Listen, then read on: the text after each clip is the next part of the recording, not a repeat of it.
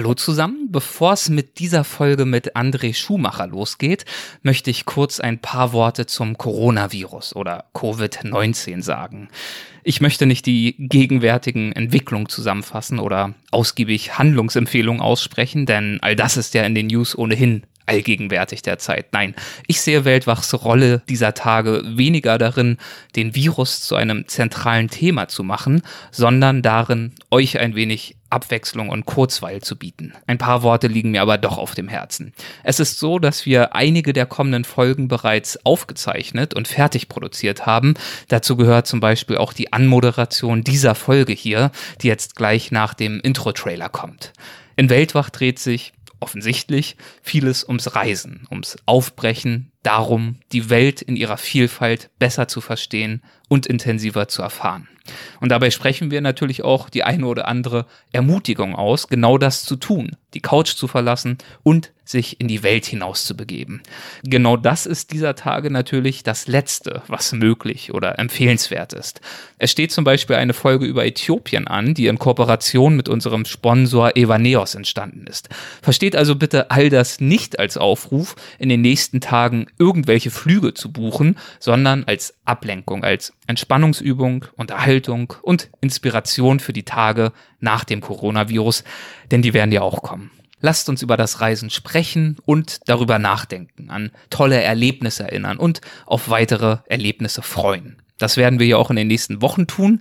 In dieser Zeit heißt es aber, und ich bin sicher, ihr wisst es längst, ganz klar, wann auch immer möglich, soziale Kontakte minimieren und zu Hause bleiben oder wo auch immer ihr gerade seid.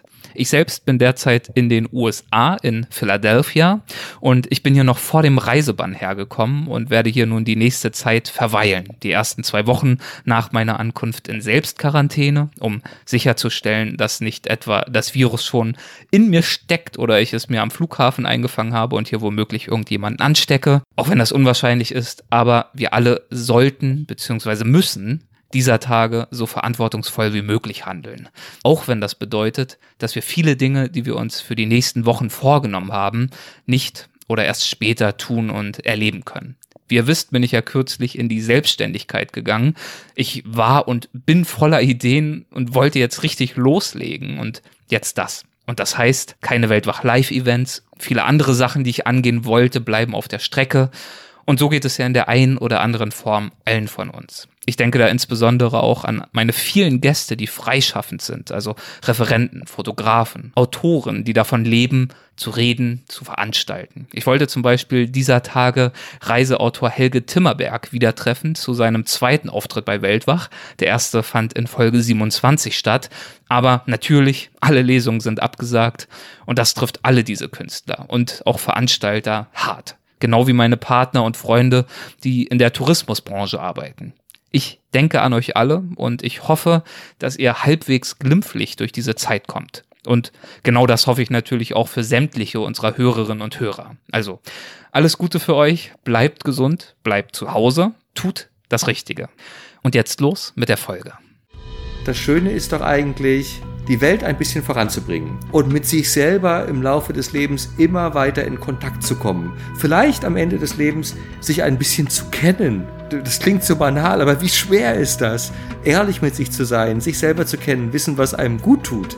Und wenn nicht jeder Tag ein bisschen auf diesem Weg uns voranbringt und ein bisschen näher dem entgegen, dann war es irgendwie eigentlich ein unnützer Tag. Legendäre Grenzgänger und leidenschaftliche Weltenwanderer nehmen uns mit auf ihre Streifzüge und bieten Einblicke in ferne Orte und faszinierende Kulturen. Mit offenen Augen ins Abenteuer. Das ist der Weltwach-Podcast mit Erik Lorenz.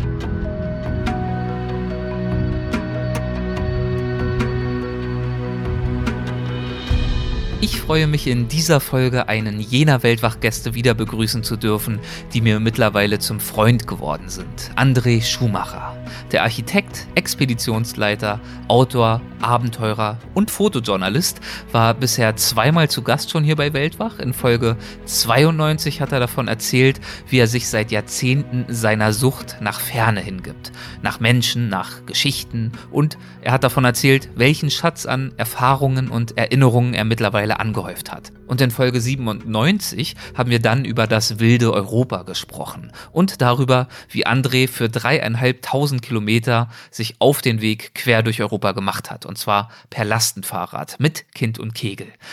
Worum es in dieser Folge jetzt hier genau geht, das äh, weiß ich jetzt, da ich diese Anmoderation aufzeichne, selbst noch nicht so genau. Denn statt gründlicher Vorbereitung gibt es dieses Mal Spontanität. André wollte mich auf seiner aktuellen Vortragstour besuchen und bei mir übernachten. Dieser Besuch entfiel dann aber leider, weil sein Auftritt wegen des Coronavirus äh, leider kurzfristig abgesagt werden musste, wie es ja auch uns bei Weltwach ergangen ist. Wir mussten leider auch die äh, Veranstaltung mit Dirk Rohrbach in Düsseldorf Mitte März absagen. Wir werden sie verschieben. Es ist also keine Absage, sondern eher eine Verschiebung. Den neuen Termin, den werde ich bald äh, kommunizieren. Aber so ist es jetzt leider eben auch André entgangen. Und äh, wir haben uns so sehr darauf gefreut, endlich mal wieder bei einem guten Glas Rotwein über das Reisen und Leben zu schwatzen, dass wir unser Zusammenkommen dann einfach auf den virtuellen Raum verlegt haben. Was ich aber schon verraten kann, auch wenn ich noch nicht genau weiß, worüber wir gleich sprechen werden, ist, dass wir im hinteren Teil der Episode von einem gemeinsamen Projekt erzählen werden, das wir starten und auf das wir uns riesig freuen. Wir, also Weltwach und André, starten ein eigenes kleines Reisefestival. Es findet statt auf Andres Kunterbundhof. Das ist ein alter Bauernhof in Mecklenburg-Vorpommern, den André gekauft und restauriert hat und der jetzt schon mehrfach als einer der schönsten Ferienhöfe Deutschlands ausgezeichnet wurde. Und unser kleines Festival dort, das ist nicht deshalb klein, weil wir uns nichts Großes zutrauen, sondern weil es unser Ziel ist, etwas wirklich Besonderes dort zu schaffen. Ein mehrtägiges Event, ein Erlebniswochenende für Reisefans mit Live-Reportagen, gutem Essen und guten Wein, Zelten, Lagerfeuer, Live-Musik. Wir haben da einige Top-Jazz-Bands am Start, einer Lesung, Weltwach-Live-Aufzeichnung und dazu gibt's noch wunderschöne Natur und, und, und. Also ein vielfältiges Programm voller Reiseinspirationen, aber auch mit ausreichend Gelegenheit, die traumhafte Natur dort zu erkunden und zu alledem die tolle Atmosphäre auf dem Kunterbundhof zwischen Schafen und Apfelbäumen. Ja, also ich bin sicher, es wird richtig schön. Tickets gibt es seit wenigen Wochen. Die Teilnehmerzahl ist pro Ausgabe auf 50 begrenzt und die beiden Ausgaben im Jahr 2020, die gibt es vom 7. bis 9. August und vom 4. bis 6. September 2020.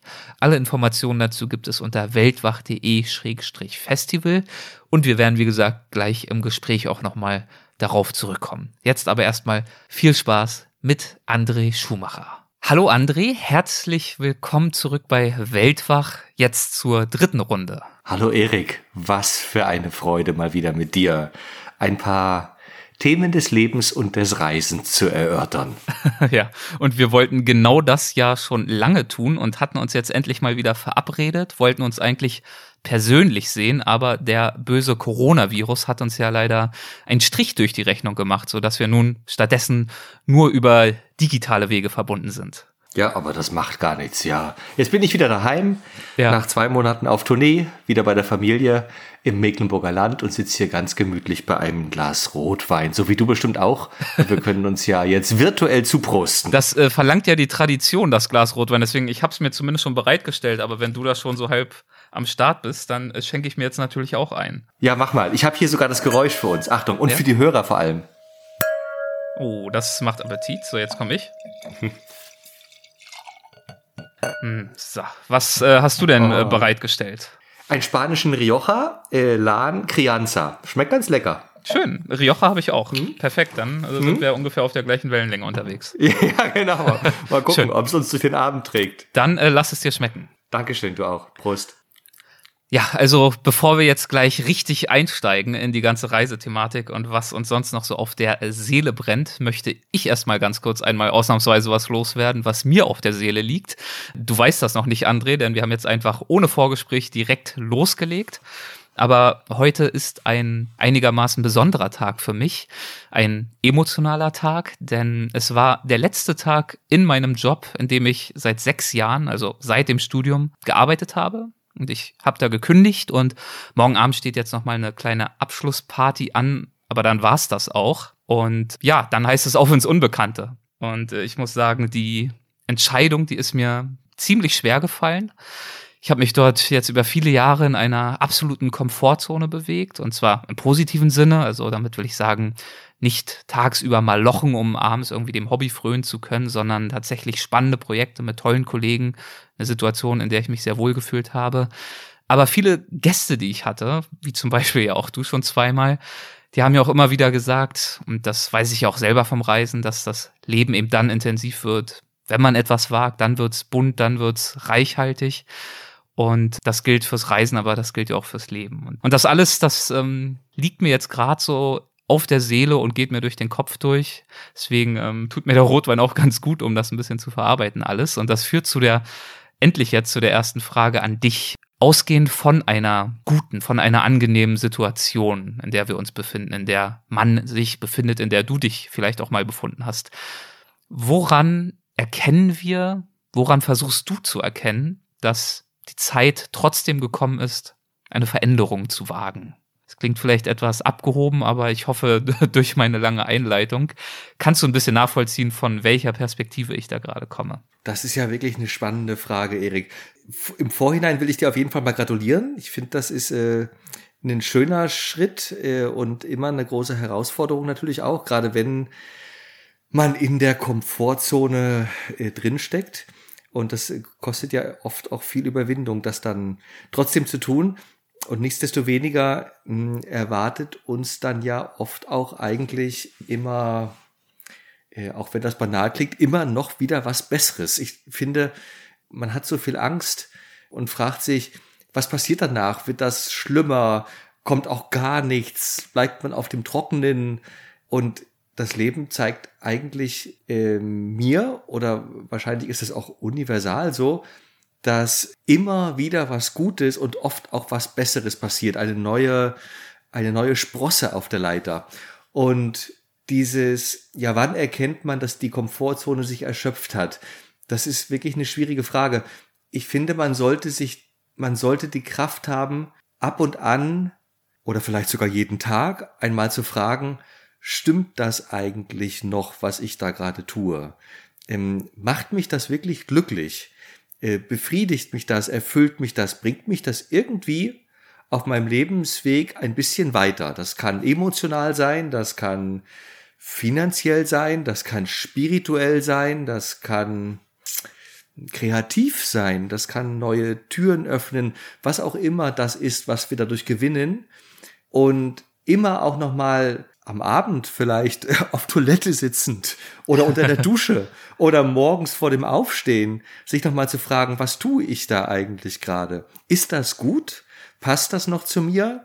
Oder ist das vielleicht eine Entscheidung, die ich vor fünf Jahren oder vor zehn Jahren aus bestem Wissen und Gewissen getroffen habe, die damals ihre Berechtigung hatte und zu meinem Leben gepasst hat, aber mittlerweile überholt ist und vielleicht nur noch deshalb läuft, weil jede Veränderung schwer ist, weil ich im Trott drin bin, weil die Arbeitskollegen nett sind, weil die Bezahlung stimmt oder weil ich mich an die Partnerin gewöhnt habe, was auch immer dann äh, der Kontext sein mag. Und ich finde, es verlangt sehr viel Kraft und nichtsdestoweniger ist es ein ganz fruchtbarer Schritt, sich zu fragen, ist das eigentlich noch die Lebenssituation, die mich irgendwie voranbringt? Oder ist es immer nur das Gleiche? Was ja erstmal auf den ersten Blick auch nicht schlecht ist, spannend wird es dann, wenn man sich fragt, wofür leben wir eigentlich? Also es ist ja eine Frage, die wir seit 10.000 Jahren beantworten wollen und keiner weiß es so richtig. Aber ähm, was machen wir eigentlich hier? Wozu ist das irgendwie gut? Und wenn man das ganz lange sich fragt und immer weiter runterbricht, dann ist vielleicht die Antwort, um sich voranzubringen, um sich zu einem besseren Menschen zu machen, um einen positiven Abdruck auf dieser Welt zu hinterlassen. Oder auch, man kann es auch anders formulieren, aber mir fällt eigentlich nichts anderes ein. Also Reichtum anhäufen um seiner selbst willen kann ja das Lebensziel nicht sein. Weiß nicht, also nichts gegen Geld. Also ich mag Geld auch, kann man wirklich spannende Sachen mitmachen.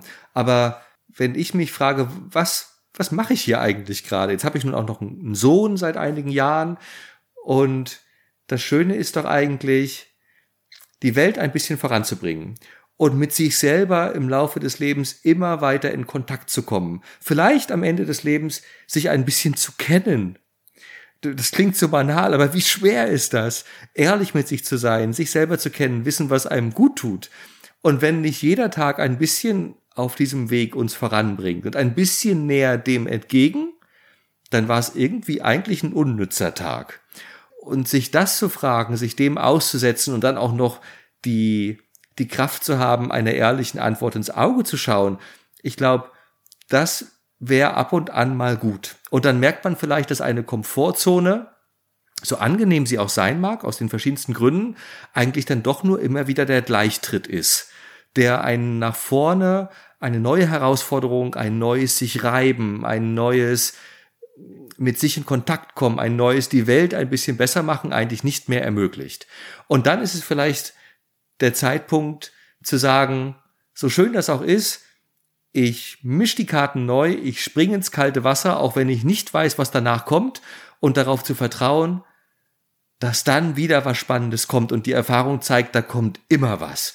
Hm. Und da kommt oft auch was ganz, ganz Tolles. Wir haben nur die Angst, vorher zu springen, weil wir nicht wissen, ob da was kommt. Und das Witzige ist, glaube ich, dass wir vorher nicht sehen können, was hinterher kommt, weil vorher sind wir noch voll von dem, was ist.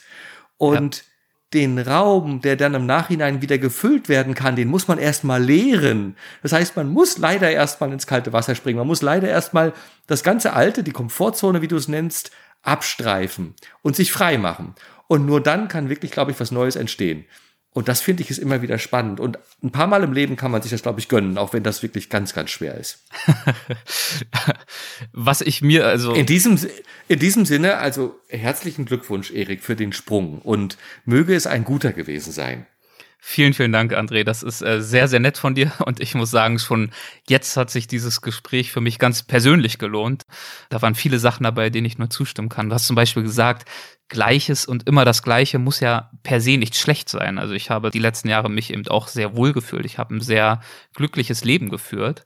Und ähm, gleichzeitig muss man sich in der Tat die Frage stellen, ist das das beste Leben, das wir uns ermöglichen können? Ist nicht vielleicht irgendwann die Abwesenheit von Mut und auch die Abwesenheit von einer Perspektive von außen, die uns überhaupt ermöglicht zu sehen, was der Stillstand mit uns macht und was äh, links und rechts, wenn wir eine andere Spur einschlagen würden, vielleicht mit uns passieren könnte.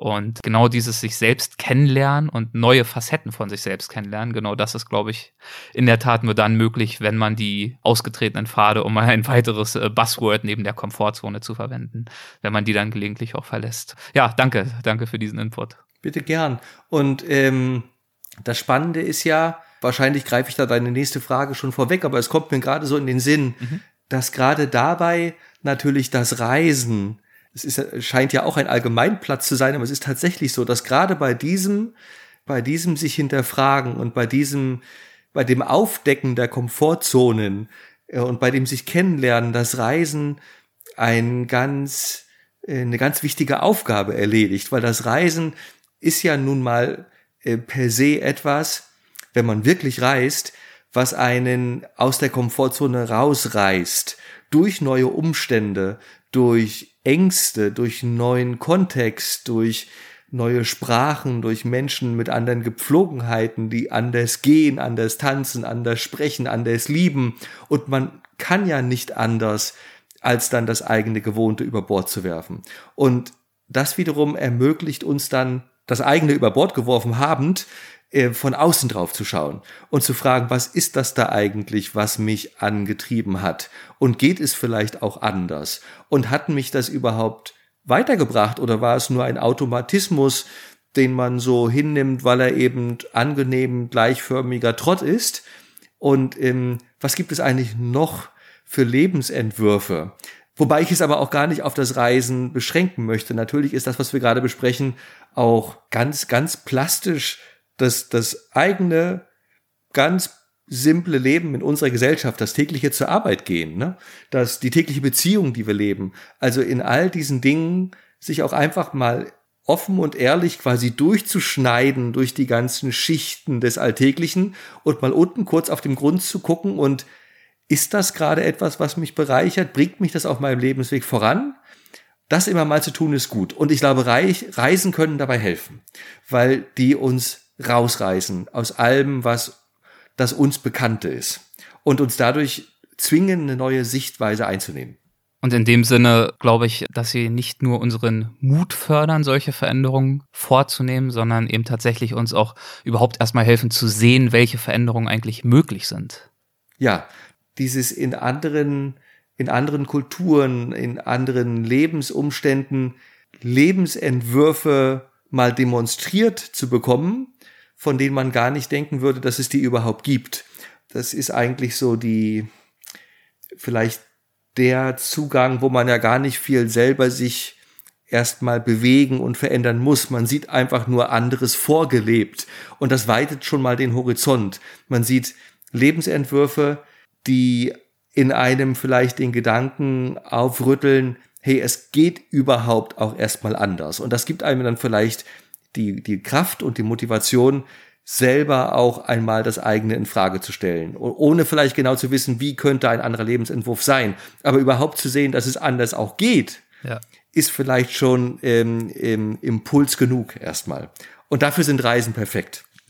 Und äh, ich finde, das äh, drückst du übrigens auch auf deiner Website sehr, sehr schön aus. Ich habe mir da ein kleines, oder so klein ist es gar nicht, aber ich würde es trotzdem gerne mal vorlesen, ein äh, Zitat notiert. Das geht wie folgt. Wir leben in einer Gesellschaft, in der erfolgreich ist, wer schnell von A nach B kommt. Von der Wohnung zur Arbeit, vom Studium zum Traumjob, vom Mietverhältnis zum Eigenheim. Was zählt, sind Zielstrebigkeit und Effizienz. Doch die Sache hat einen Haken. Man kann nur das zum Ziel erklären, was man kennt und findet folglich am Ende des Weges auch immer nur Bekanntes vor. Sein Leben lang das gleiche Hamsterrad. Das bringt das eigentlich wunderbar auf den Punkt, finde ich. Ja, ich glaube, Einstein hat sowas mal gesagt. Einstein hat mal gesagt, dass man eigentlich eine neue Einsicht eigentlich nicht haben kann, solange man im alten System steckt. Weil es geht einfach per se nicht.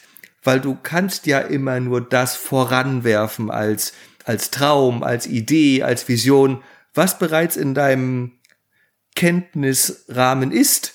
Und eigentlich ist es dann ja auch gar nichts Neues mehr, weil du kennst es eh schon. Und eigentlich nur, wenn du dich rausnimmst aus allem, was du kennst, das ist natürlich eigentlich ein Paradoxon. Eigentlich, wenn du all das verlässt, was du kennst, kannst du überhaupt erst Neues versuchen. Und dann schließt sich eben der Kreis, dann sind das wahrscheinlich die Reisen, weil die uns tatsächlich mit etwas konfrontieren, was vorher nicht unsere Kenntniswelt ist. Alles, was jetzt in unserer Kenntniswelt ist, also wenn ich jetzt sagen würde, ich will ähm, keine Ahnung, ich will Yoga lernen oder sowas, dann ist das eigentlich ja auch nichts, was mich quasi fordert und an einen neuen Ort bringt, weil es ist es ist ja bereits Teil von mir. Das noch umzusetzen ist eigentlich Peanuts. Also es ist nicht etwas, was eine neue Dimension in mir aufruft, öffnet. Und das geht wahrscheinlich erst, wenn man das System, in dem man steckt, verlässt. Oh, aber das ist, können wir uns noch mal in 80 Jahren unterhalten, äh, äh, äh, wie, man, wie man dieses Paradoxon knacken kann. Ja, und auch das System zu verlassen, das ist ja auch durch eine Reise an sich noch lange nicht getan, denn wir alle wissen, nee. wie schwer es uns ja selbst auch unterwegs fällt, uns tatsächlich mal auf das Unbekannte einzulassen. Und die Widrigkeiten und Unwägbarkeiten des Reisens, uns denen zu öffnen und eben nicht am Reiseführer zu kleben oder bei TripAdvisor vorher wieder genau zu gucken, was uns interessiert oder eben auch unterwegs von A nach B zu hetzen. Genau, natürlich ist all das, was wir momentan an Möglichkeiten haben, verhindert eigentlich, dass ein, ein, ein sich wirklich einlassen. Es vergeht ja wirklich keine Reise, indem wir nicht vorher Reiseführer studieren, um eben zu wissen, wo ist Punkt A und wo ist Punkt B. Und wenn wir Zeitdruck haben und nur ein, kleine Urlaubs, ein kleines Urlaubsfenster, dann wollen wir natürlich viel A, B, C, D und E abhacken. Und natürlich wollen wir dann vielleicht auch noch in ein empfohlenes Restaurant gehen und nicht in drei Gassen weiter hinten, wo wir uns vielleicht verlaufen haben oder sitzen viele Einheimische drin, weil da kommen wir wahrscheinlich gar nicht erst hin, weil wir ja schon auf TripAdvisor haben empfohlen bekommen, welches das beste Restaurant in der Stadt ist. Und so kann man das durchdeklinieren und die Leute, die noch weniger Mut haben, sich vielleicht ins Ungewisse zu wagen, die gehen dann gleich ins Reisebüro und buchen ein Pauschalhotel.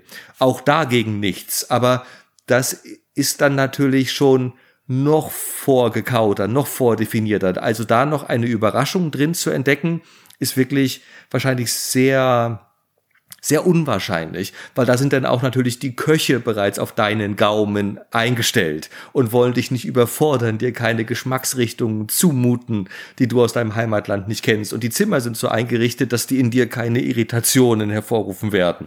Und die Sprache des Pförtners ist so, dass sie keine Irritationen hervorrufen werden. Das heißt, du wirst nie gefordert, deinen eigenen Kontext zu verlassen.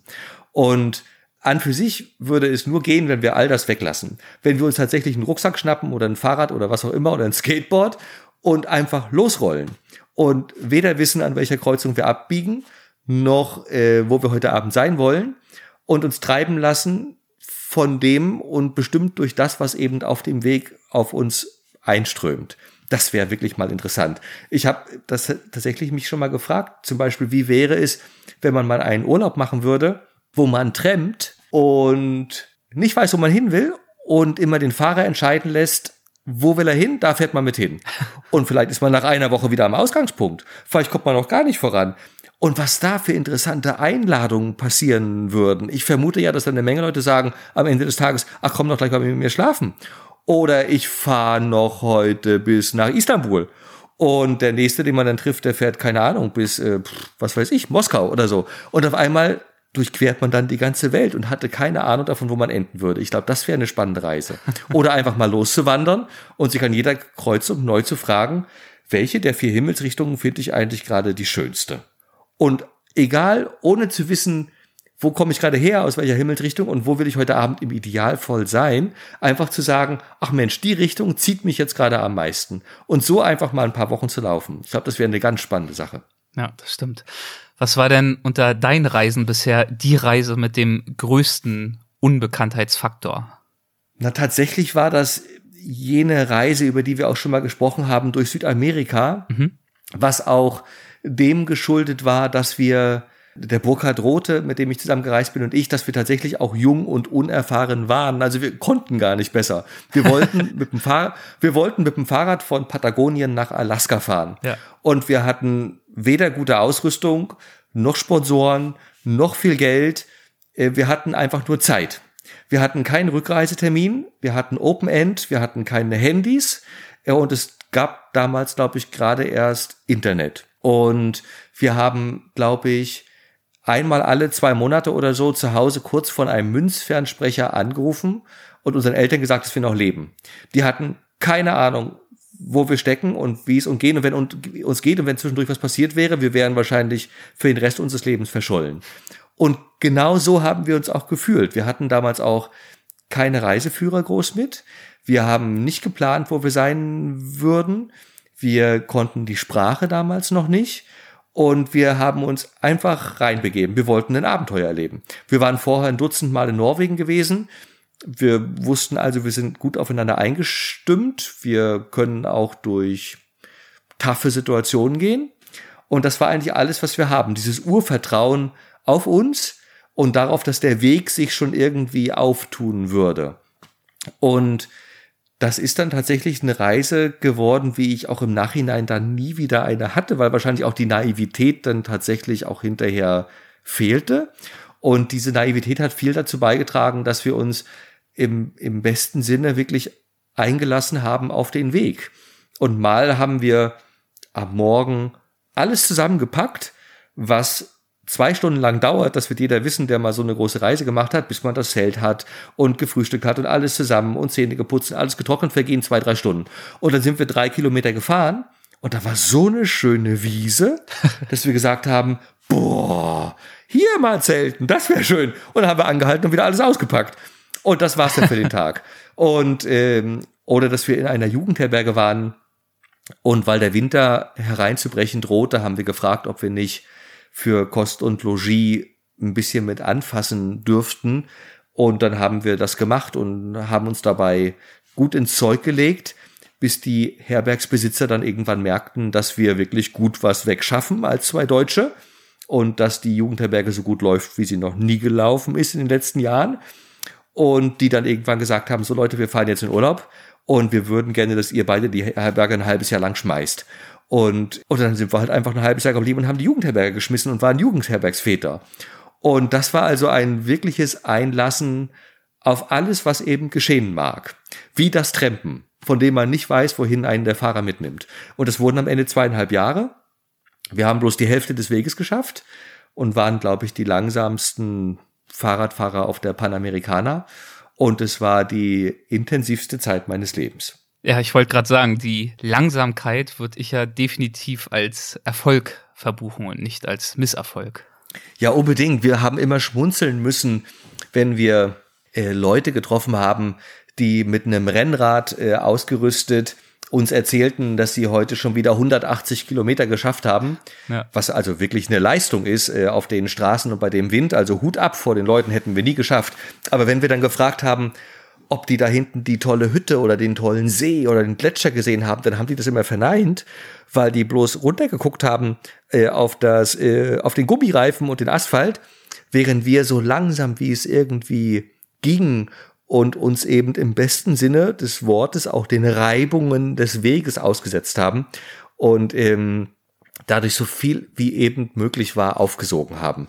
Also sei es, dass wir uns verliebt haben, dass wir hängen geblieben sind, dass wir Jobs angenommen haben, dass wir wie auch gerade erzählt, manchmal nur ein paar Kilometer pro Tag geschafft haben. Und so sind wir halt da zweieinhalb Jahre rumgekleckert und Südamerika gefahren. Also da muss man schon, da muss man sich schon anstrengen, wenn man das noch langsamer hinbekommen möchte. Dann fährt man irgendwann rückwärts. Ja. Äh, wir haben das Gespräch begonnen mit der Herausforderung, proaktiv Veränderungen vorzunehmen, insbesondere wenn man sich in einer relativ komfortablen Lage befindet. Wann hast du denn das erste Mal in deinem Leben eine richtig große Veränderung gewagt mit einer gewissen Tragweite? Ähm, die erste Veränderung, Erik, war, als ich mein angenehmes und geliebtes Architektendasein an den Nagel gehangen habe. Ähm, denn ich habe ähm, Architektur studiert in Potsdam und in Schottland und bin dann danach auf die Kanarischen Inseln gegangen. Und das war für mich eine wunderschöne Zeit. Ich habe dort äh, natürlich auch Spanisch gelernt und die kanarische Sonne genossen. Ich habe in Teneriffa gelebt, in Santa Cruz. Und wir haben Wettbewerbe geschrubbt als junge, idealistische, kreative Architekten. Wir waren sechs Leute aus, äh, glaube ich, vier Ländern. Und wir hießen die Sketch Pistols. Und äh, wir haben äh, Wettbewerbe geschrubbt, haben nie was gebaut, weil uns immer durch irgendwelche Intrigen und Korruptionen die Preise aberkannt wurden. Aber wir haben so ziemlich alle gewonnen. Und wir haben dann von dem Preisgeld äh, gelebt. Als junge Studenten in der großen 200 Quadratmeter WG mit Mosaikfußböden und hatten äh, wunderschöne Tage eben mit kanarischem Lebensflair, also morgens lange ausschlafen und dann erstmal einen schönen Milchkaffee, einen Cappuccino auf der Plaza Mayor und dann zur Arbeit gegangen, ein paar Stunden gearbeitet, dann an Strand zum Mittag und ein bisschen in der Sonne gesessen und ein kühles Bier und geschwommen im Atlantik. Und dann am Abend durchgezogen natürlich. Das war die kreativste Zeit mit äh, Miles Davis und John Coltrane im Kassettenrekorder. Und dann nachts um zwei raus und noch ein paar Oliven äh, auf der Plaza gepickt und ein kühles Bierchen dazu. Und so ging das dann äh, zwei Jahre lang und das war eine ganz herrliche Zeit. Und die dann abzubrechen, weil ich meinen alten Schulfreund Burkhardt wieder getroffen habe, uns zu sagen, wir raffen jetzt all unseren Mut zusammen und wir hängen dieses schöne Leben an den Nagel und riskieren einen Sprung ins kalte Wasser und fahren eben nach Südamerika. Ohne zu wissen, wie weit wir kommen, ohne zu wissen, ob wir das durchstehen, ob wir im Bürgerkrieg umkommen oder ob der Wind uns überhaupt erlaubt, voranzukommen. Das war damals so ein Sprung ins kalte Wasser. Und daraus wurde ein vollkommen neuer Lebensentwurf. Denn nachdem wir da zweieinhalb Jahre unterwegs waren, kam ich dann zurück nach Europa, war vollkommen lebensunfähig, ähm, gesellschaftsunfähig und habe dann aus der Not heraus eine Tugend gemacht und wurde dann ein Jahr lang ähm, Reiseführer äh, für ein Aktivreiseunternehmen in Kalifornien, was eigentlich nur eine Krücke war, weil es hat so ein bisschen das Unterwegssein, das Reiseleben mit dem Wiedereintritt in die Zivilisation synthetisiert. Und dann habe ich aber angefangen, eine, einen Reisevortrag zu machen über diese Zeit in Südamerika. Und das war also ein, schlichtweg dem Mangel geschuldet, dass ich nicht wusste, was ich in der Zeit mit mir anfangen sollte, weil zurück in die Architektur wollte ich nicht mehr gehen. Und nach zweieinhalb Jahren in Südamerika weiß man nicht, mit wem man sich noch unterhalten soll. Man weiß nicht, wo man leben soll, man weiß nicht, was man noch machen soll. Es versteht einen auch keiner mehr. Es kann niemand verstehen, was man da alles erlebt hat an existenziellen Dingen. Und aus diesem Gefühl des Alleinseins und auch der des, der Verzweiflung heraus und des, des nichts mit sich anzufangen Wissens, habe ich dann gesagt, ach Mensch, komm, dann erzähle ich eigentlich zur Selbsttherapie äh, mal, mal die Geschichte unserer Reise als Dia-Vortrag. Und das hat sich dann verselbstständigt und daraus wurden jetzt 15 Jahre sehr interessanten Reisens und darüber Berichtens. Und das war aber damals, als ich aufgehört habe in ähm, Santa Cruz als Architekt, ein vollkommen unklarer Sprung ins kalte Wasser, der auch von der Familie natürlich nicht unterstützt wurde und alle haben uns abgeraten und wie kannst du nur und du lebst doch hier einen Traum und gegen all das und die eigenen Ängste musste ich mich erwehren und habe es aber glücklicherweise doch getan und äh, bereue es natürlich seitdem keinen Tag. Um nichts in der Welt will ich tauschen und zurück.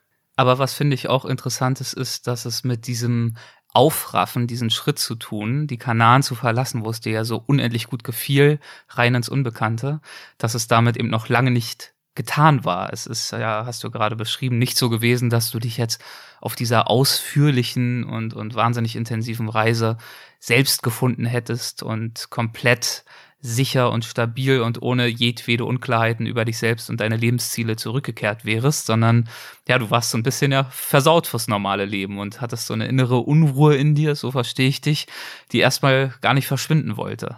Das heißt, die Reise und die Herausforderungen, die gingen danach weiter oder in mancherlei Hinsicht sogar erst noch so richtig los.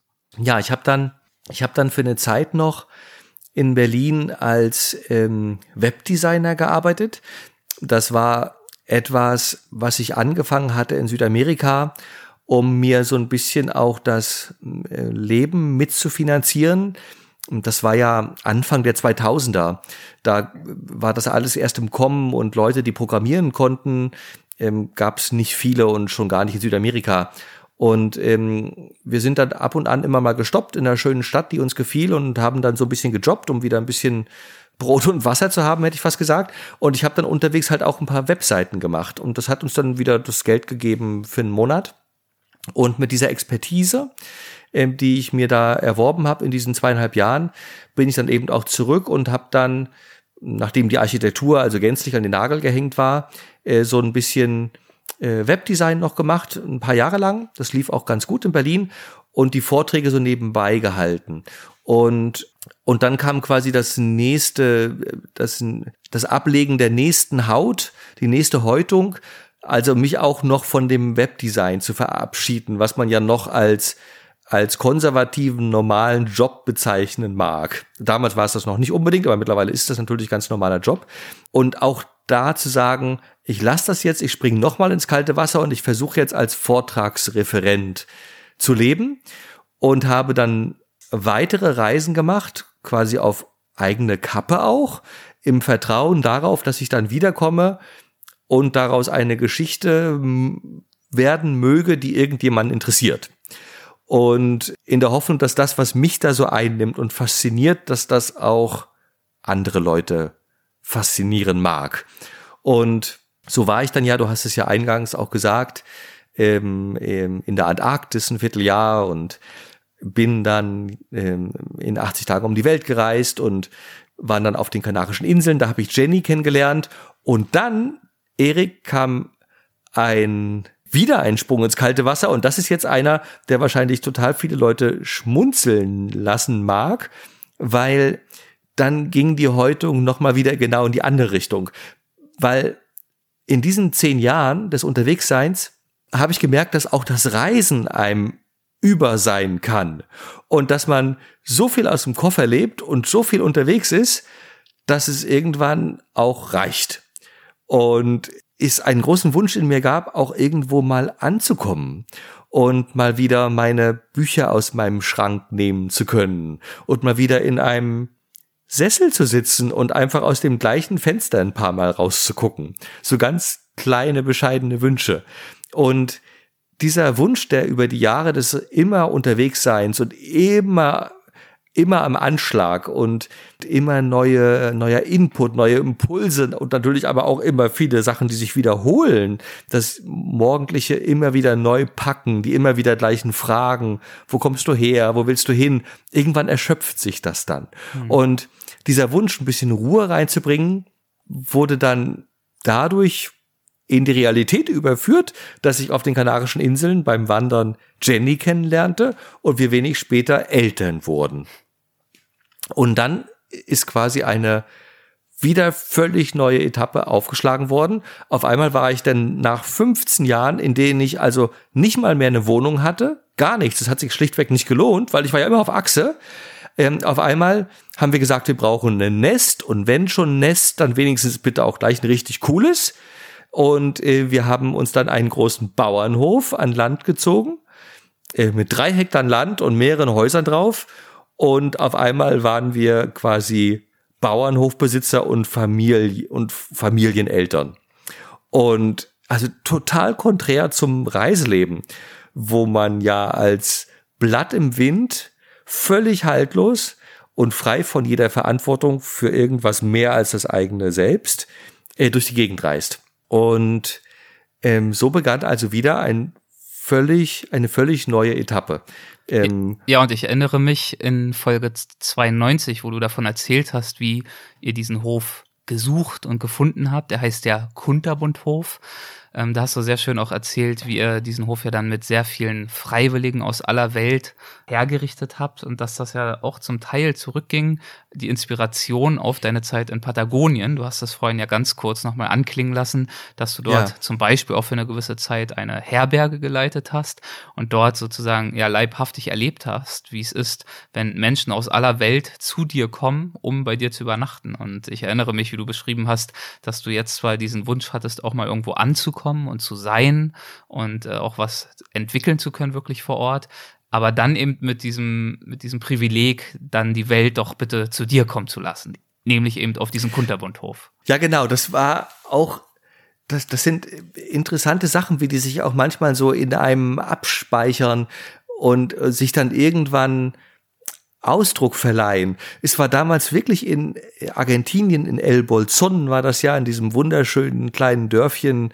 zwischen zwei Anden, Kordilleren, zwei Stunden südlich von Bariloche in diesem wunderschönen kleinen Dorf, in dieser Holzhütte, in der wir einen Winter lang eben Herbergsväter waren, da habe ich das Gefühl gehabt, das ist eigentlich am Arsch der Welt. Also eigentlich gibt es überhaupt keinen Grund, dass da irgendjemand hinfindet, aber der Ort war so besonders und so speziell, dass coole Leute hingefunden haben und die und langweilige, langweilige Leute aber auch nicht. Das war viel zu anstrengend, viel zu abgelegen. Aber die coolen Leute fanden hin. Und damals hatte ich das Gefühl, wenn ich irgendwann mal weniger reisen würde, dann brauche ich auch einen coolen Ort. Und der muss so, in irgendeiner Weise, muss der so anders oder so abgefahren oder so befruchtend sein, dass da auch Leute hinfinden, die mich dann bereichern, die mir Impulse geben. Und dann muss ich nicht mehr so viel reisen, weil dann kommt quasi die ganze Welt zu mir. Und das war ein bisschen eigentlich im Hinterkopf, oder nicht nur ein bisschen, das war unausgesprochen, aber trotzdem stark in meinem Hinterkopf, dass wenn wir was finden, dann muss das ein Ort sein, der dieses Potenzial hat, der, der coole Gebäude hat, der eine, eine schöne Landschaft hat, der, der genug Potenzial hat, um dort Sachen umzusetzen. Und da gibt's ja nicht mehr viele Orte, vor allen Dingen nicht in, nicht in Deutschland, die noch so, noch so unbeschrieben sind. Und das wird schon auch ein Grund dafür gewesen sein, warum wir dann am Ende in äh, Ostdeutschland auch hängen geblieben sind, weil da noch viel mehr Platz ist und natürlich auch viel eher sowas noch bezahlbar ist.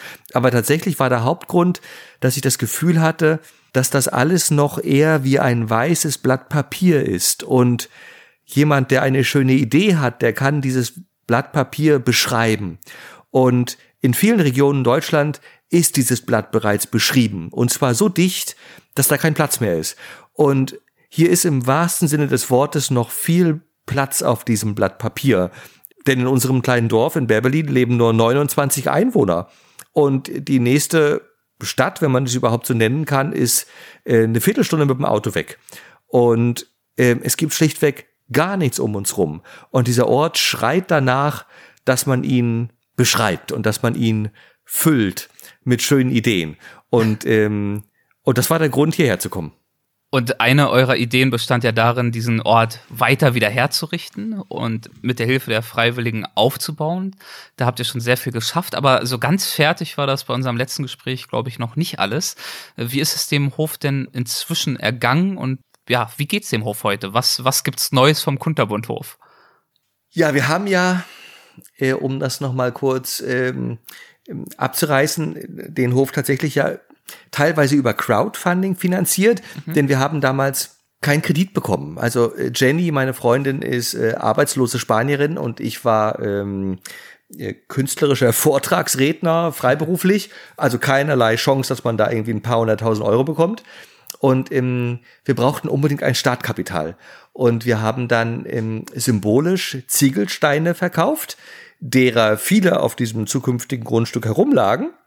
Und ähm, viele Freunde aus der ganzen Welt, aber auch Kollegen, wunderbarerweise aus der Vortragsbranche, haben dann symbolisch Steine gekauft für 200 Euro das Stück. Und als Gegenleistung gab es dann ein Wochenende für die ganze Familie oder eben auch eine ganze Woche oder einen ganzen Monat ähm, auf unserer zukünftigen Farm. Und über diese ähm, Ziegelsteine und die Verkäufe haben wir dann so viel Startkapital zusammenbekommen, dass wir tatsächlich einen Bankkredit auch bekommen haben und damit konnten wir den Hof äh, erwerben. Und als nächstes wussten wir natürlich dann nicht, wie wir ihn überhaupt bestellen sollen äh, und, und, und in Schuss setzen äh, und äh, vor dem Einsturz bewahren. Und ähm, dann haben wir eben in verschiedenen Portalen sowie äh, Woofing oder Workaway oder Urlaub gegen Hand von unserem Projekt erzählt und von uns und von unseren Träumen. Und dann kamen viele Leute tatsächlich aus der ganzen Welt und haben dann ähm, für Kost und Logis mit uns gelebt und den Hof mit uns, sagen wir mal, in groben Zügen aufgebaut. Und das war, glaube ich, so der Stand, den wir auch beim letzten Mal besprochen haben. Und seitdem mh, mm, ist Spannendes passiert. Was sind so die Highlights? Lass mich überlegen. Die Highlights sind, dass wir 2015 auch ein paar äh, Zimmerleute aus der Bretagne bei uns hatten. Und diese Zimmerleute gehören, wie wir dann erfuhren, zu den angesagtesten Jurtenbauern der Bretagne. Die bauen also Jurten, aber nicht wie in, wie in der Mongolei, sondern Jurten, die sie mit Holzverbindungen aus dem Schiffshandwerk bauen, denn sie haben in Marseille auf den Werften altes traditionelles Holzschiffshandwerk gelernt. Das heißt, die bauen diese Jurten ohne Nägel, ohne Schrauben, nur bestes Holz mit Schiffs, mit Holzverbindungen und aus Tauen. Das Ganze wird dann gedeckt mit ähm, nachhaltiger biologischer Öko-Schafswolle aus der Bretagne und mit Segelstoff überzogen. Ist ein richtiges Luxusobjekt mit einer großen Glaskuppel oben im Dach und wenn man drinnen liegt in einem wunderschönen selbstgebauten Eichenbett, dann kann man rausgucken und sieht dann nachts durch die Glaskuppel die Sterne. So ein Ding steht jetzt bei uns. Und das war auch wieder nur eingeleitet dadurch, dass die bei uns zufällig das Dach gedeckt haben. Aber es wird noch viel besser. Im vorletzten Jahr war nämlich ein Gast bei uns, ein Ehepaar, die haben in dieser Jurte zwei Wochen lang Urlaub gemacht.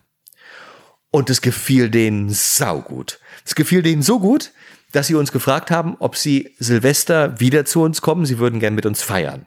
Und die Silvesterfeiern bei uns sind legendär, denn wir haben vor der Tür direkt noch eine ganz alte mittelalterliche Kirche und wir haben die Schlüssel dazu. Und immer Silvester nachts geht das ganze Dorf in die Kirche rein und wir schlagen dann selbst die Glocken an. Ganz wunderbar. Und während die also mit uns gefeiert haben, diese Gäste, die in der Jurte waren, haben die mich zur Seite genommen und haben erzählt, André, das ist ja so schön hier und ihr habt so viele Träume und Visionen und Ideen, das finden wir bewundernswert, aber ihr kommt ja mit dem Arsch nicht an die Wand. Euch fehlt Geld. Ihr kommt nicht voran. Wie können wir euch helfen? Und da habe ich so ein bisschen geschluckt und dann haben sie gefragt, was kostet eine Jurte? Und da habe ich gesagt, die kostet 18.000 Euro. Und dann haben sie gesagt, hier André, hast 18.000 Euro, kauf eine zweite, wir kommen die nächsten zehn Jahre Urlaub machen. Und einen Monat später hatten wir eine zweite Jurte stehen. Also haben wir jetzt zwei von diesen wunderschönen Jurten und die Gäste durften sich sogar selbst die Farbe aussuchen des Segelstoffs. Es ist jetzt nämlich eine blaue Jurte. Die erste war Bordeaux-rot. Und was gab's da noch? Dann habe ich eine alte eine Architekturkommilitonin wieder getroffen, mit der ich studiert hatte in Potsdam. Und ihr, ihr Mann ist Holzbauer, der baut zum Beispiel Kinderspielplätze aus Holz. Und der hat vor vielen Jahren einmal ein Tiny House gebaut. Auf so einem kleinen Anhänger kann man mit durchs Land fahren und irgendwo parken und dann kann man da wohnen. Das ist ja heute voll im Trend. Leider hat er das ein paar Jahre zu früh gebaut. Und er wollte das dann bei eBay verkaufen und ist es nicht losgeworden, weil noch keiner wusste, was ein Tiny House ist.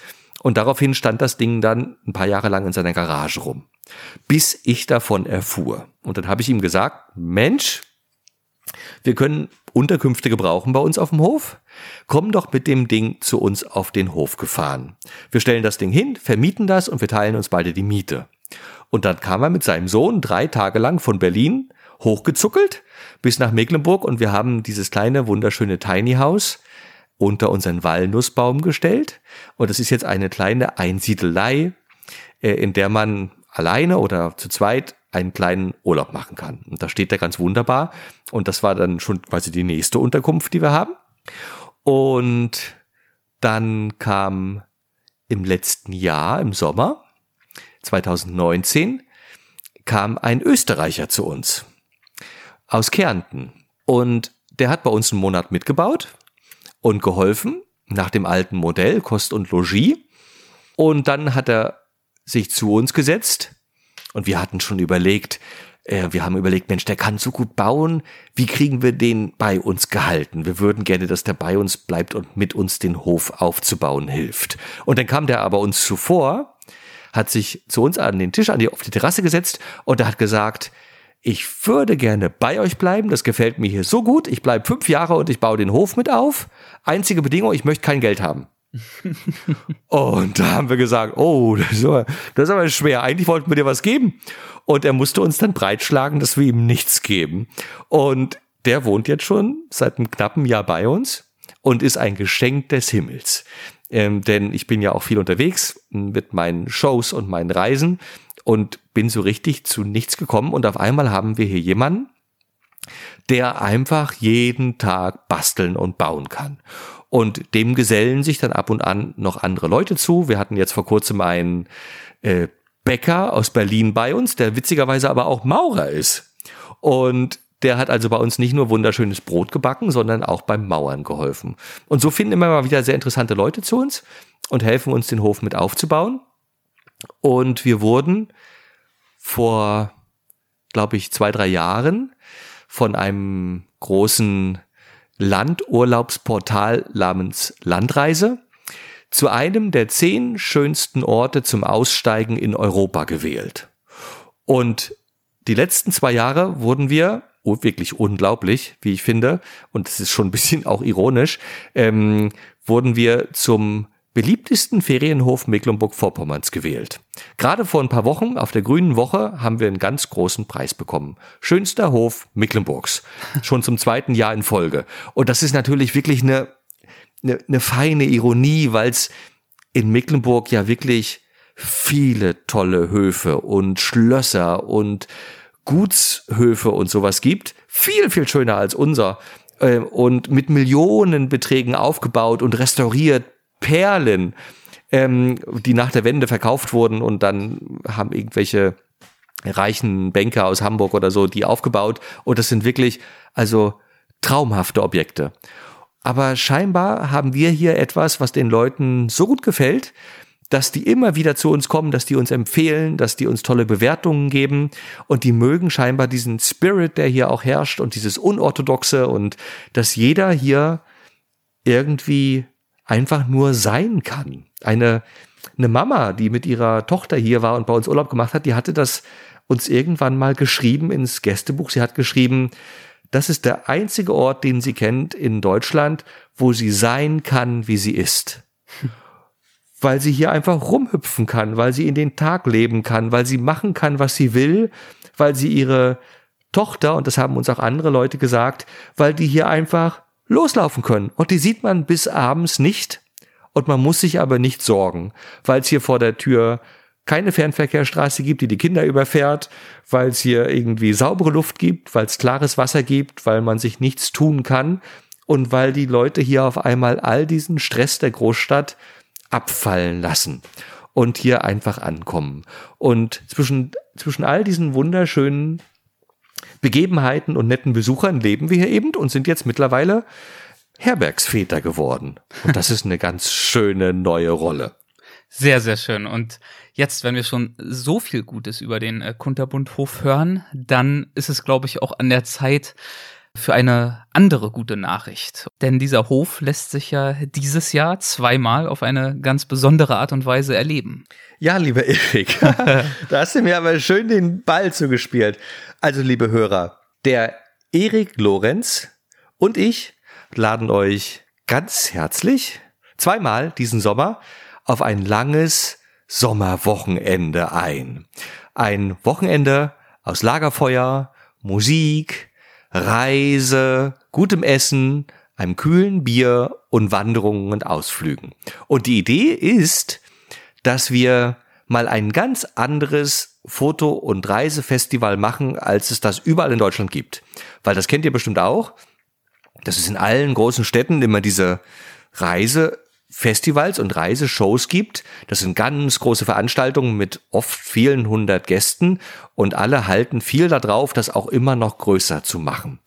Und das wird dann eigentlich am Ende schon eine Messe und da sind dann auch noch Aussteller und äh, man kann Kameras äh, probieren und Reisebüros äh, besuchen und pipapo und pipapo. Und wir haben uns gedacht, wir machen mal genau das Gegenteil. Wir machen das so klein, wie es irgendwie geht und ganz intensiv und ganz intim. Und wir laden allerhöchstens 50 Leute ein.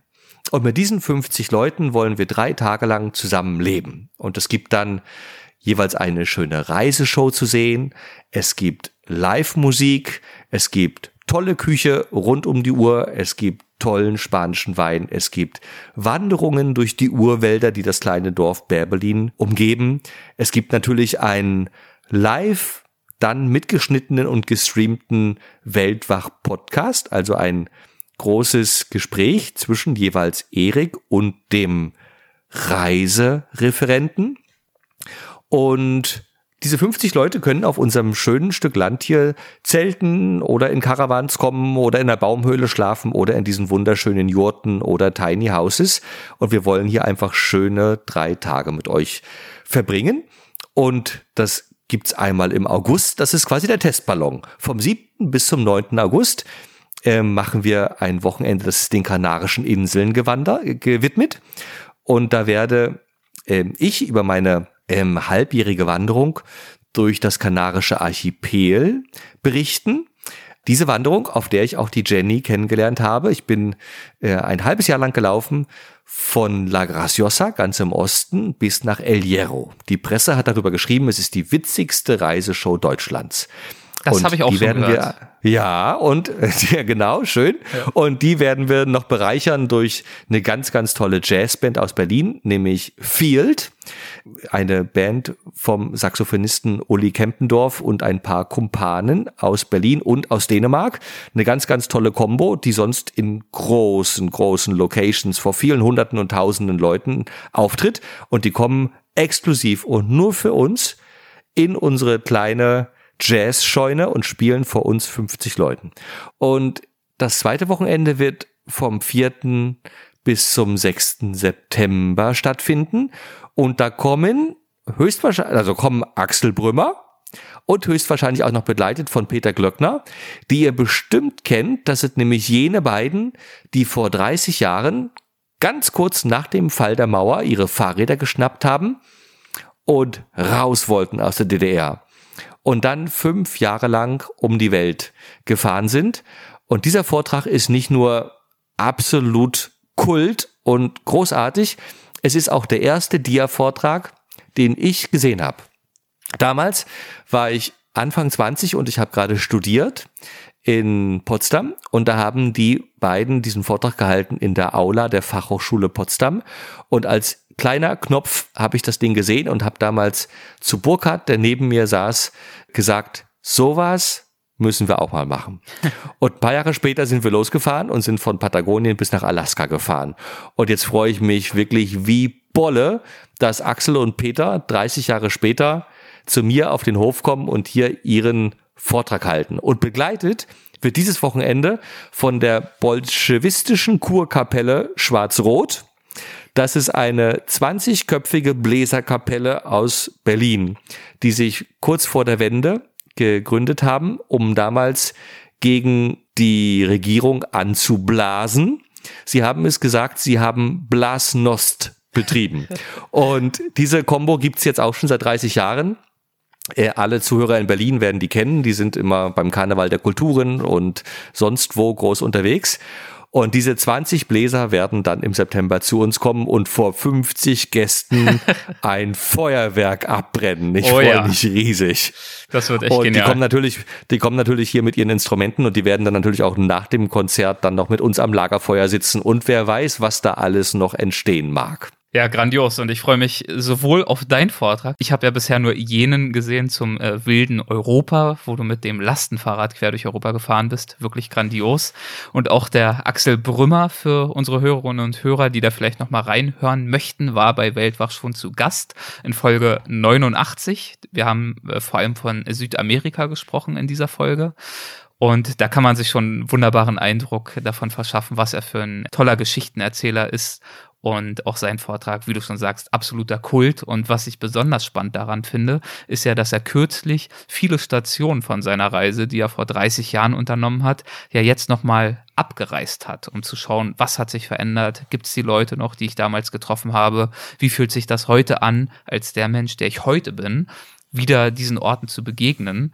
Und das verleiht dieser ganzen Geschichte und diesen ganzen Beschreibungen nochmal eine ganz andere Tiefe, finde ich. Ja, hatte ich vergessen natürlich zu erwähnen, dass dieser alte Vortrag, der schlichtweg schon grandios ist und wahrscheinlich zum Besten gehört, was man in Deutschland zu sehen bekommt an Reisevorträgen, dass der quasi noch eine zweite äh, Schicht oben drüber gelegt bekommt, und man ihn nochmal sieht aus einem Blickwinkel 30 Jahre später. Die gleichen Leute, ne? sie haben die alten Tagebücher mitgenommen, haben ja. die alten Leute versucht wiederzufinden und haben mit denen die Tagebuchaufzeichnungen von vor 30 Jahren gelesen.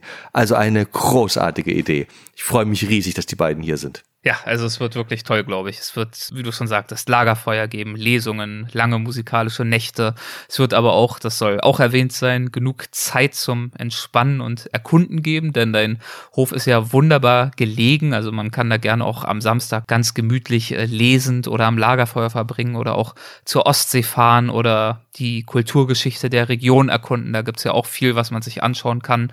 Und dann geht's abends eben wieder los mit richtig leckerem Essen, guten Wein und einem tollen Programm. Und wir versuchen einfach wirklich ja ein Festivalkonzept damit zu entwickeln, das sowohl dem Spirit deines Hofes gerecht wird, aber eben natürlich auch dem Weltwach-Spirit. Und der ist in diesem Fall diesen Geschichten einfach einen schönen, einen persönlichen, intimen und inspirierenden Rahmen zu geben. Und ich freue mich wahnsinnig darauf. Auch weil es ja eine tolle Gelegenheit ist, für mich in diesem Fall endlich auch mal unseren Hörerinnen und Hörern zu begegnen und zum Beispiel eben auch äh, dort die ein oder andere Weltwach-Live-Folge aufzuzeichnen. Ja, genau. Wir werden natürlich dann äh, uns alle zu 50 äh, in schönen, entspannten Sofas in unserer Jazz-Scheune hinsetzen und machen dann natürlich einen Podcast live und das soll eigentlich kein Dialog ganz profan sein, sondern genau. alle Gäste haben natürlich auch die Chance, äh, Fragen zu stellen, mitzudiskutieren, auch einfach mal diese, diese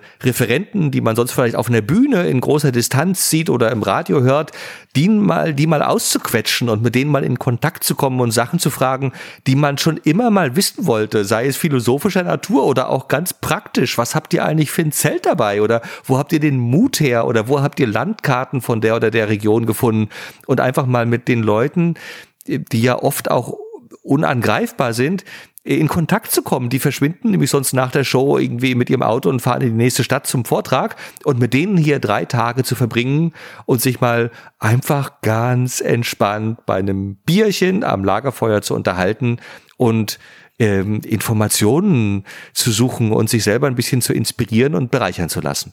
Ich glaube, es wird in der Tat ein bereicherndes Wochenende und das gleich zweimal. Äh, wird für mich auf jeden Fall eines der Highlights dieses Jahr, da bin ich mir sicher. Und mal gucken, ob das klappt. Das sind ja Testballons, lieber ja, Erik. Das stimmt. Und wenn die Sache läuft, dann geht's natürlich nächstes Jahr weiter. Äh, die äh, Referenten stehen schon Schlange. Ja, mal zum gucken. Beispiel ja auch dein äh, guter Freund äh, Gregor Sieböck, der ja hier bei Weltwach auch schon zu Gast war. Vielleicht ändert sich der eine oder andere Hörer, die oder eine oder andere Hörerin. Der Weltenwanderer wird er ja auch genannt. Folge 93 war ja zu Gast. Und äh, das wusste ich bis vor kurzem gar nicht. Mit dem bist du ja auch ausgiebig schon unterwegs gewesen. Ja, wir sind uns auf jener Reise ähm, durch Südamerika begegnet. Mhm. Der lief nämlich, während wir mit dem Fahrrad mit äh, 5 kmh durch Patagonien fuhren, bei brechendem Gegenwind, wo Steine durch die Gegend fliegen. Äh, während wir dort radelten, im Schritttempo ist der neben uns hergelaufen. Der ist nämlich zu Fuß um die Welt gelaufen. Und wir kamen dann immer zur gleichen Zeit abends an. Und ähm, in, dieser, in dieser wunderschönen Stadt in äh, Bariloche haben wir einige Wochen zusammen verbracht, ähm, hatten aber gar nicht so viel Kontakt. Wir sind uns dann ein paar Jahre später wieder begegnet, als Gregor eine Webseite brauchte. Und ich hatte ja vorhin schon erzählt, ich war Webdesigner zu der Zeit. Und es ist ja auch großartig, wie dann manchmal so die Zufälle spielen. Dann habe ich damals die Webseite von Gregor gemacht, äh, globalchange.at. Äh, Mittlerweile ist es schon wieder eine andere, aber die bestand so die letzten zehn Jahre. Und dadurch sind wir dann wieder enger in Kontakt gekommen. Und wir haben dann zwei große Wanderungen gemacht. Wir sind nämlich einmal von Wien aus bis in die Felsentherme von Wals gelaufen in die Schweiz. Ähm, der ein oder andere, der vielleicht architektonisch bewandert ist, wird diesen wunderschönen Ort kennen. Eine Felsentherme von Peter Zumthor. Äh, und es ist mir, glaube ich, obwohl ich schon viel gereist bin, der schönste Bau auf der gesamten Welt. Ach was. Und ähm, den, diesen Ort wollten wir dann gerne erreichen. Von Wien aus sind wir gelaufen, ein Vierteljahr lang. Und am Ende war es dann witzig, weil wir kamen, glaube ich, wenn ich mich recht erinnere, genau am, das ist schon zehn Jahre her oder so, ähm, wir kamen dann genau am 27. Oktober wollten wir ankommen in Wals. Und ich glaube, ein Tag später oder zwei Tage später ging mein Flug in die Antarktis oh von Deutschland aus. Und das heißt, wir mussten unbedingt ankommen und wir wollten natürlich unbedingt auch noch in die Felsentherme. Und ich weiß noch, dass wir in Südtirol standen, in Meran oder in Bozen, irgendwo so in der Ecke. Und wir hatten noch zehn Tage Zeit, bis nach Wals zu kommen. Das können jetzt die Beflissenen, können das mal auf einer Karte nachgucken. Das sind, äh, glaube ich, 300 Kilometer ungefähr. Und zwar durch die Alpen. Jeden Tag ein 3000er. Und wir hatten jeden Tag 40 Kilometer zu laufen. Über zehn Tage. Und weil wir unbedingt in diese Felsentherme wollten. Das sollte unser großer Abschied sein. Und wir sind, das war das einzige Mal in meinem ganzen Leben, dass ich Gregor, der wirklich der fitteste Wanderer ist, den ich kenne, in Grund und Boden gelaufen habe. Weil es gab Tage, und das halte ich bis heute mir hoch, da konnte ich noch laufen und Gregor nicht mehr. und äh, aber tatsächlich waren wir beide total Knülle und wir sind dann auch also wirklich morgens ganz früh los und abends noch mit Stirnlampe gelaufen und dann müde ins Bett gefallen und ich weiß noch, dass uns die Füße so wehtaten, dass wenn wir sie aus den Wanderstiefeln rausgenommen haben, wir nicht mehr stehen konnten, weil die Füße so wabbelig waren, dass sie überhaupt nur noch eingeschnürt in den Stiefeln funktioniert haben. Und so sind wir dort einfach vorangeschrubbt äh, und zehn Tage jeden Tag 40 Kilometer gelaufen, bis in diese wunderschöne Felsentherme. Dort haben wir dann einen ganzen Tag lang gebadet und am Abend haben wir einen Käse, ein, genau, und dann haben wir ein Käsefondue gegessen und dann bin ich irgendwie auf schnellstem Wege irgendwie mit äh, Bus und Bahn schnell nach Berlin gefahren und dann bin ich in die Antarktis äh, gereist. und ähm, das war so schön, diese Wanderung zusammen ähm, dass wir dann ein paar Jahre später nochmal durch Norwegen gewandert sind, äh, ein paar Monate lang. Durch die Hardangervidda und durch de, die, ähm, das Setesdal, die Setesdalhöhe. Das ist dort, wo der Prägestol noch ist, ein bisschen östlich davon. Auch so eine ganz große Hochebene, äh, wo wir zwei Monate lang gelaufen sind. Genau, aber seitdem haben wir uns auch nicht wieder gesehen, weil der Gregor gerade unglaublich viel in Patagonien rumschwirrt und wir zeitlich uns immer irgendwie verpassen.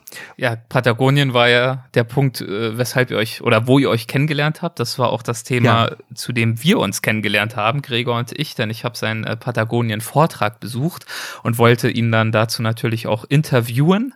Äh, so war es gedacht, so war es auch vorbereitet, aber unser Gespräch driftete dann, ich glaube, schon nach drei, vier, fünf Minuten in eine komplett andere Richtung ab. Es ging doch eher ins Philosophische und wir haben über das Gehen gesprochen und die Langsamkeit und den Buddhismus und ja. alles, was äh, Gregor in dieser Hinsicht so bewegt. Und das ist so ein schönes Gespräch geworden, dass ich natürlich auch gar nicht unbedingt das krampfhaft wieder aufs Thema Patagonien äh, zurückbiegen wollte, das Gespräch.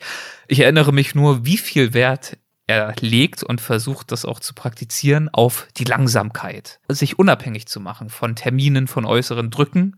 Und umso mehr bringt es mich zum Schmunzeln, mir jetzt vorzustellen, wie er da an deiner Seite durch die Alpen hetzen musste, tagelang. ja, aber nee, der ist schon fit. Also ja. der Gregor, der läuft mich wirklich in Grund und Boden. Also das ist einer der wenigen Menschen, die ich kenne, oder wenn nicht der einzige, der wirklich einen 20, 30 Kilo Rucksack auf dem, nee, also 30 locker auf dem Rücken, auf dem Rücken hat und damit 60 Kilometer läuft. Mhm. Also ist mir unvorstellbar, was der für ein Stehvermögen hat. Und deswegen kann ich dem auch nicht das Wasser reichen. Wenn der echt abzieht, habe ich keine Chance. Aber ähm, bei dieser Tour habe ich mitgehalten und ich war dann total froh, dass Gregor auch mal zusammenbrach und meinte, er kann nicht mehr. Und ich habe mich noch ganz gut gefühlt. Sehr schön. Was, was bedeutet dir denn grundsätzlich das Gehen als Fortbewegungsmittel? Das ist herrlich, äh, lieber Erik. Aus dem, was wir schon bisher gesprochen haben, sieht man ja auch, dass ich am Anfang aus dem Radfahren kam. Mhm. Äh, tatsächlich war es das erste Fortbewegungsmittel. Gleich nach dem Fall der Mauer bin ich eben mit jenem Burkhardt, mit dem ich dann auch in Südamerika war, sofort aufgebrochen nach Norwegen ähm, mit einem Rad, wo wir dann auch glaube ich, knapp ein Dutzend Mal unterwegs waren, äh, während der Schulzeit noch, während des Abis, während des Studiums. Und das hat uns dann eben auch weiter begleitet bis nach Südamerika. Und tatsächlich war es dann, glaube ich, auch der Gregor, der mich dann eingebremst hat ähm, und gesagt hat, hey, lass uns mal wandern, lass uns mal durch die Alpen wandern. Ich glaube, das war die erste große Wanderung, die ich äh, gemacht habe, also über mehrere Monate hinweg. Ich hatte vorher schon ein bisschen Kontakt zum Wandern bekommen, weil ich war als Student auch in Schottland ein Jahr lang und habe dort Architektur studiert und ähm, Design, Philosophie und bin dann, das ist ja in Schottland kaum vermeidbar, in den äh, in einen Mountaineering Club gekommen und ähm, war dann also wirklich jedes Wochenende mit äh, also ähm, leibhaftigen Bergsteigern und Bergwanderern in den Highlands und die haben mich dann zum zum Wandern auch geführt und eingebremst. Also und der Gregor dann hinterher noch mal viel mehr. Mit dem Gregor habe ich dann zum ersten Mal erfahren, was Weitwandern wirklich ist und dass man noch mehr auf sich zurückgeworfen ist. Also dagegen ist das Fahrradfahren ja schnell und ähm, und in Windeseile im wahrsten Sinne des Wortes fährt man die Straßen entlang und der Wind bläst einem durchs Haar. Und das passiert beim Wandern dann eben nicht. Beim Wandern ist noch langsamer, noch intensiver, man spürt noch mehr die Landschaften, durch die man kommt und, und, und riecht das sprichwörtliche Gras und hört die Grillen und so weiter. Und natürlich kann man auch noch die Straßen verlassen. Also beim Wandern ist man natürlich wirklich unabhängig und kann eigentlich so gut wie jeden beliebigen Weg nehmen. Ähm, so weit die Füße eben tragen und so steil die Wand eben ist, die man noch begehen kann. Und das war dann eigentlich ein noch viel größerer Akt von Freiheit. Und nachdem ich das mit dem Gregor mal ausprobiert hatte, hm, wie gesagt, das war vor etwa zehn Jahren, diese Alpentour, seitdem bin ich dann auch nie wieder Fahrrad gefahren. Also außer die Lastenfahrradtour jetzt mit unserem Sohn, was ja dem geschuldet war, dass wir ihn gar nicht anders transportieren konnten. Also im Rucksack das hätte nicht geklappt, das wäre zu schwer gewesen. Da haben wir gedacht, wir nehmen eben ein Lastenfahrrad.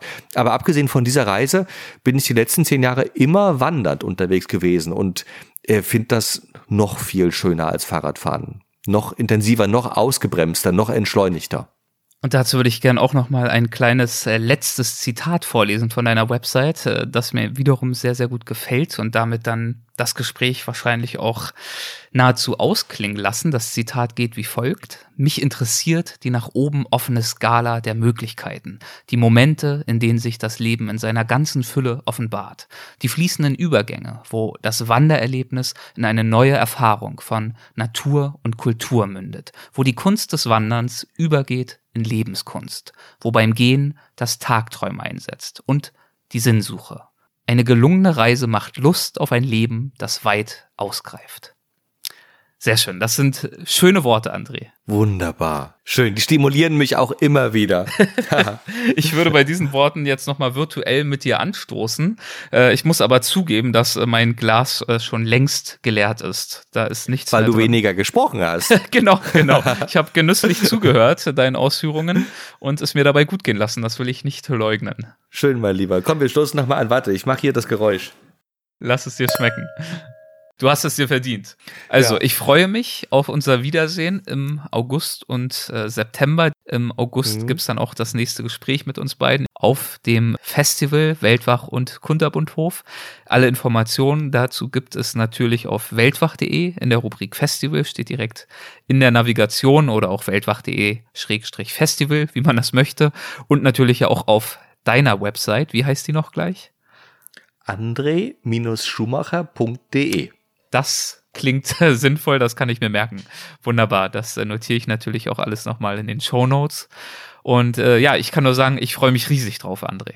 Ich freue mich auch ganz sehr, lieber Erik. Wie schön, dass wir uns hier mal treffen auf diesem wunderschönen Hof und ein langes Wochenende verbringen mit lieben, reiseaffinen, vinophilen Menschen. Wunderbar. Juhu! André, ich danke dir. Hab noch einen schönen Abend. Vielen, vielen Dank. Du auch, Erik. Bis bald. Mach's tschüss. Gut, tschüss. Das war mein Gespräch mit André Schumacher. Ja, und es ist jetzt, da ich dies hier aufzeichne und die Folge für die Veröffentlichung vorbereite, circa anderthalb oder zwei Wochen her, dass wir es geführt haben. In dieser Zeit ist in Sachen Coronavirus wahnsinnig viel passiert. Ich habe es in der Einführung ja schon angedeutet. Die Lage hat sich leider rasant entwickelt. So rasant, dass wir in der Folge noch von meiner Abschiedsfeier gesprochen haben, von meiner Firma, für die ich sechs Jahre gearbeitet und bei der ich schweren Herzens gekündigt habe.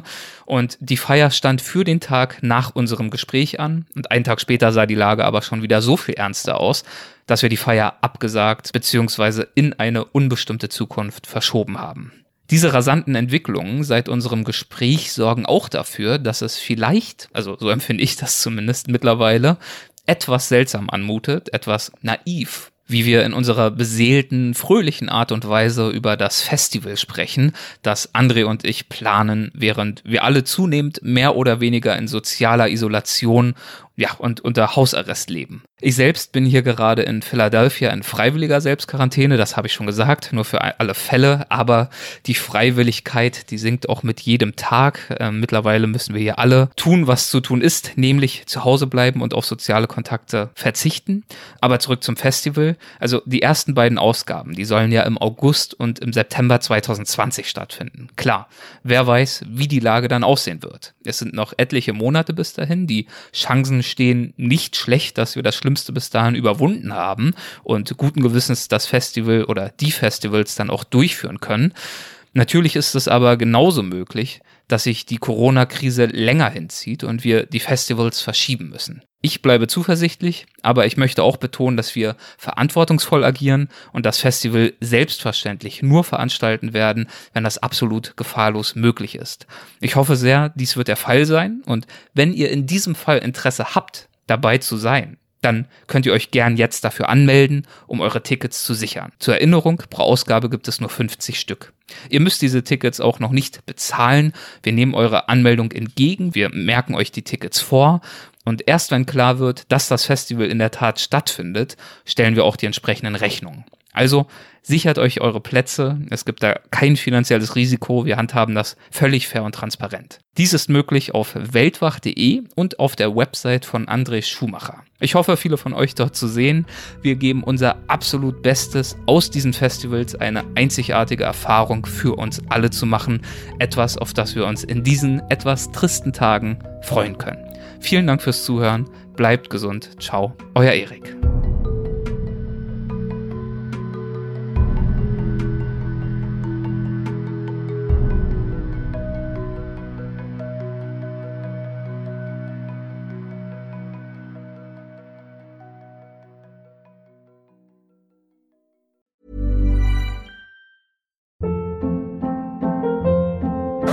Hold up. What was that? Boring. No flavor. That was as bad as those leftovers you ate all week. Kiki Palmer here, and it's time to say hello to something fresh and guilt-free. Hello Fresh. Jazz up dinner with pecan-crusted chicken or garlic butter shrimp scampi. Now that's music to my mouth. Hello Fresh. Let's get this dinner party started. Discover all the delicious possibilities at hellofresh.com.